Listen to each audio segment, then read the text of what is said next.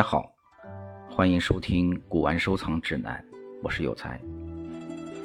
最近疫情反复，大家呢都被困在家里，啊我也是这样。那么我的一个好朋友建国呀，啊，趁这个机会呢跟我交流这些年的收藏成果。嗯，一看之下呢，半真半假。他这一路走来，踩过的坑，吃过的药呢？也正好是我以前经历过的，所以就想做一个小栏目，来跟大家聊一聊收藏。抱着一个简单的目的，希望能够让新入场的藏家少走弯路，也让这个圈子呢多一些正能量。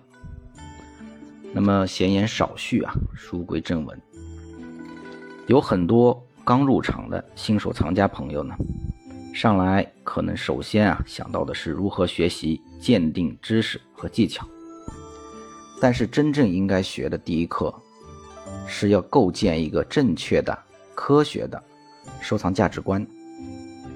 这将是指导你未来收藏之路的总体方向，不至于走偏走歪，也会让你对真实的收藏市场有一个客观的认知。很多人从踏出第一步。就偏离了正确方向，其结果啊，往往就是国宝满屋，证书等身。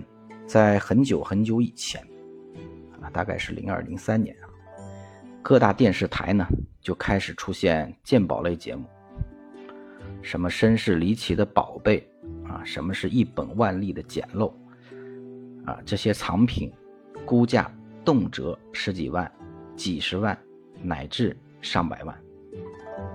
剧情呢是相对程式化的，啊，主要就几种，第一种，老公瞒着老婆啊，差点是买到妻离子散，差点，注意一定是差一点点。第二种，做生意呢被拖欠货款，无奈啊以物抵债。第三种，啊，自己的东西啊拿出来跟别人交换。第四种呢，就是祖上当官的啊，什么在旗的、贝子贝了亲王郡王的，还见过更夸张的啊。有一期说自己老公在某宝上买的，这栏目编剧啊，到这个时候也算是通了任督二脉了。从此呢，啊，全民收藏的热潮是滚滚而来。但是节目终归是节目。那么真实的市场又是什么样呢？几十万、上百万的藏品，真的如探囊取物一般吗？对于刚入场的藏友，啊，这里一定要给大家泼泼冷水。真实的市场，就算你有非常好的眼力，也是极难捡到大漏的。可以负责任的讲，在国内市场。想要捡到大漏，这个可能性跟买彩票其实差不了太多。当然，这里面还要定义一个什么叫捡漏。好的藏品啊，都是靠真金白银买来的。各位可以根据自己不同的财力购买不同层次的藏品。我呢列了几个等级啊。供您参考，因为我只接触瓷器，我就拿瓷器来举例子。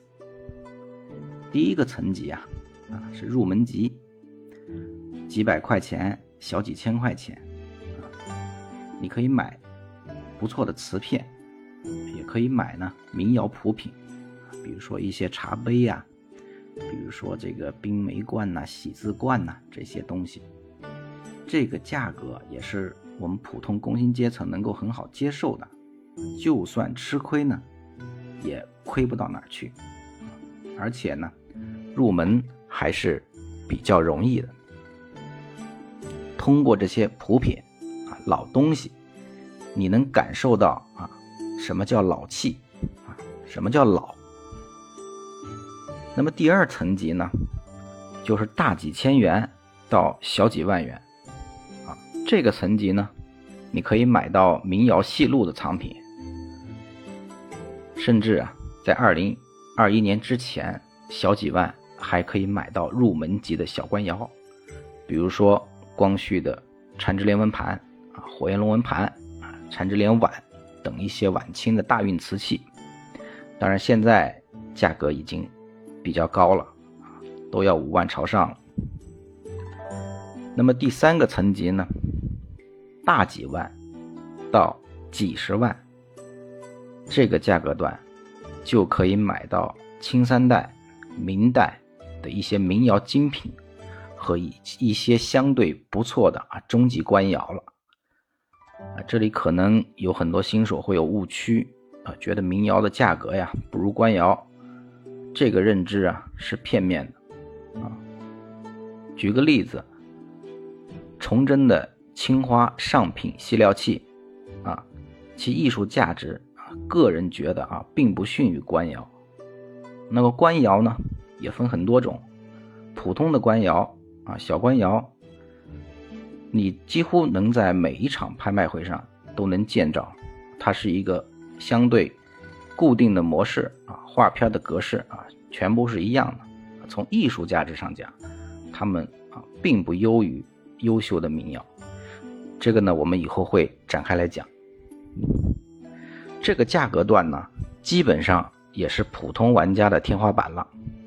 那么藏品呢，主要会来自于古玩商或者拍卖会。第四个层级啊，要从大几十万啊到百万级，这部分的藏品，玩这些藏品的玩家，那基本属于职业玩家了。基本上可以买到除了顶级藏品以外的绝大多数啊优质的藏品。到了这个层面啊，您也是各大拍行的 VIP 了。自己的专业知识不足都不容易买到假的啊？为什么？您就直接奔着知名拍卖行、大拍、夜场去就行了。除了封面封底啊。基本上都能从容的举上这么两口。第五个层级，几百万级及以上，这部分啊是属于顶级玩家了，藏品都是史诗级藏品、传说级藏品。当然啊，这个时候依然不能掉以轻心啊。因为这一部分藏家里面有很大一部分，啊，是以投资为目的的，可能他不是真的特别喜欢啊，但是呢，看着这个收藏节目啊，看着火热的拍卖，啊，觉得我花几百万买一件东西，过两年卖出去就挣钱了。今年啊，我就见过有一件藏品，啊，拍卖记录，啊，买时一千多万。卖时八百多万，所以对于藏品不了解，纯粹的投资或者投机，还是有很大的风险的。另外，收藏是一个时间换空间的这么一个行业，啊，没有一定的时间的积累，升值其实并没有那么快。以上就是五个层级啊。希望以上粗略的划分呢，可以帮助大家正确的选择所要切入的层级，避免误入歧途，黄粱一梦。当然，财力只是玩收藏的必要条件之一，更重要的是眼力啊！几乎没有人敢说自己玩收藏从来没有吃过药，所以练好眼力就是必要条件之二。这里呢，我依然拿瓷器来举例，给大家做一些划分。首先啊，入门级啊，层级一，就是能大概看懂新老。这个层级呢，对于一些普品啊来说，相对比较容易。其实你买几个标本啊，就能感受到这种新老。但对于稍微高级一些的器物，要看懂新老就并不容易了。比如现在的粉彩，仿制的就非常好啊，尤其是这种色地的粉彩，材料、画工、底款都已经能到九十分以上。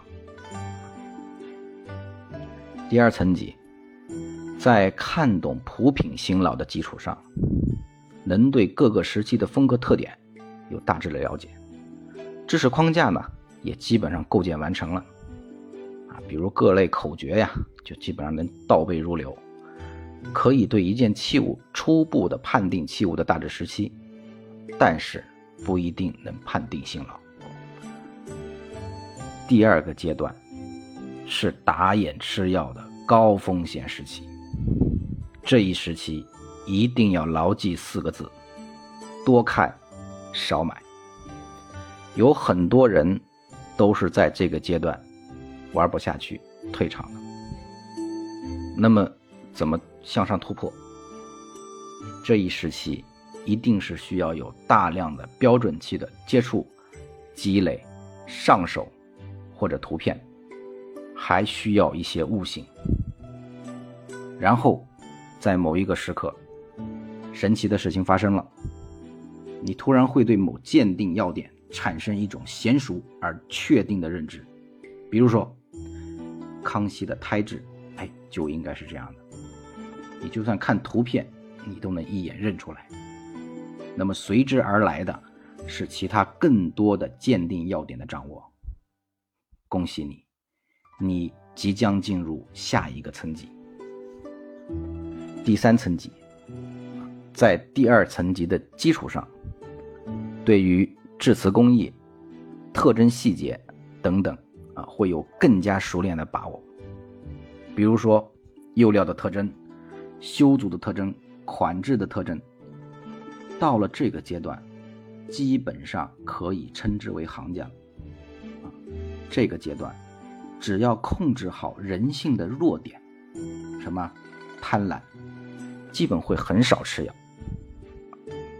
但是既然是弱点，那一定不是那么容易控制的。这个阶段也一定还有你大量不能确认的东西，这些不能百分百确定的东西，一定要谨慎再谨慎。正确的态度应该是果断放弃。这个时候，请记住我的话，永远相信更好的东西即将出现，这样你的心态会平衡一些。第四层级。在三层级的基础上，对于现有的知识进行更深入的探究，比如说，会开始研究一些瓷器的史料、历史上的出版著录。你比方说，《格古要论》啊，《宣和博古图》、《景德镇陶录》、《清宫活祭档》和国内外重要的出版物。对于某一时期呀，某一类器物基本上能够说如数家珍。就拿瓷器来说，从器型的演变、创烧的时期、胎土的配方、釉料构成、烧制工艺等等等等，都能够了然于胸。熟悉各类常见的尺寸、品名、款制书写方式，这个阶段可以称之为大行。有这样能力的人，去拍卖公司负责一个板块的业务。都是没有问题的。当然，由于纵向研究比较深入，可能会专注于某一时期的器物或者某一品类的器物，但是它的纵向一定是足够深的。第五层级就是集大成者。这一层级不光需要有瓷器相关知识，还需要有绘画、历史等相关延伸领域的。专业知识不仅纵向研究深入，横向也有广度。比如明清和老窑都已经融会贯通，甚至会涉及旁类。对于器物，更多的会关注其艺术价值。此类顶尖选手数量极其稀有。好了，以上。所说，财力和眼力的层级，大家可以自我对照。财力和眼力的层级呢，往往是不匹配。有财力没眼力，有眼力没财力，这种情况是普遍存在的。但是我想说的，真正热爱收藏的朋友，更重要的是眼力的锻炼。眼力层级的越深，往往会带动财力的升级，也就是我们讲的以藏养藏，你能玩得更好。当你具备眼力的时候，也一定要去突破藏品的层级，毕竟高处才有更好的风景。